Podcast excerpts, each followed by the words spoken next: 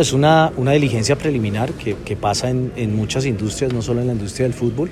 y una diligencia preliminar, preliminar que tiene unos protocolos que están de alguna manera pues, eh, autorizados por la ley. Entonces el protocolo de dispositivos electrónicos que lo ha hecho la superintendencia en muchas muchas eh, empresas y muchos negocios eh, pues es, es normal, no, no, no, me sorprende eh, y definitivamente es parte de esa diligencia preliminar para que si lo considera la superintendencia en el futuro, pues habrá una investigación formal. Fútbol femenino, del tema de contratación, del tema de algunos contratos, pero no quiero profundizar mucho al respecto precisamente porque es una diligencia preliminar y no quiero contaminarla con comentarios eh, que pues de alguna manera puedan perjudicar esta diligencia.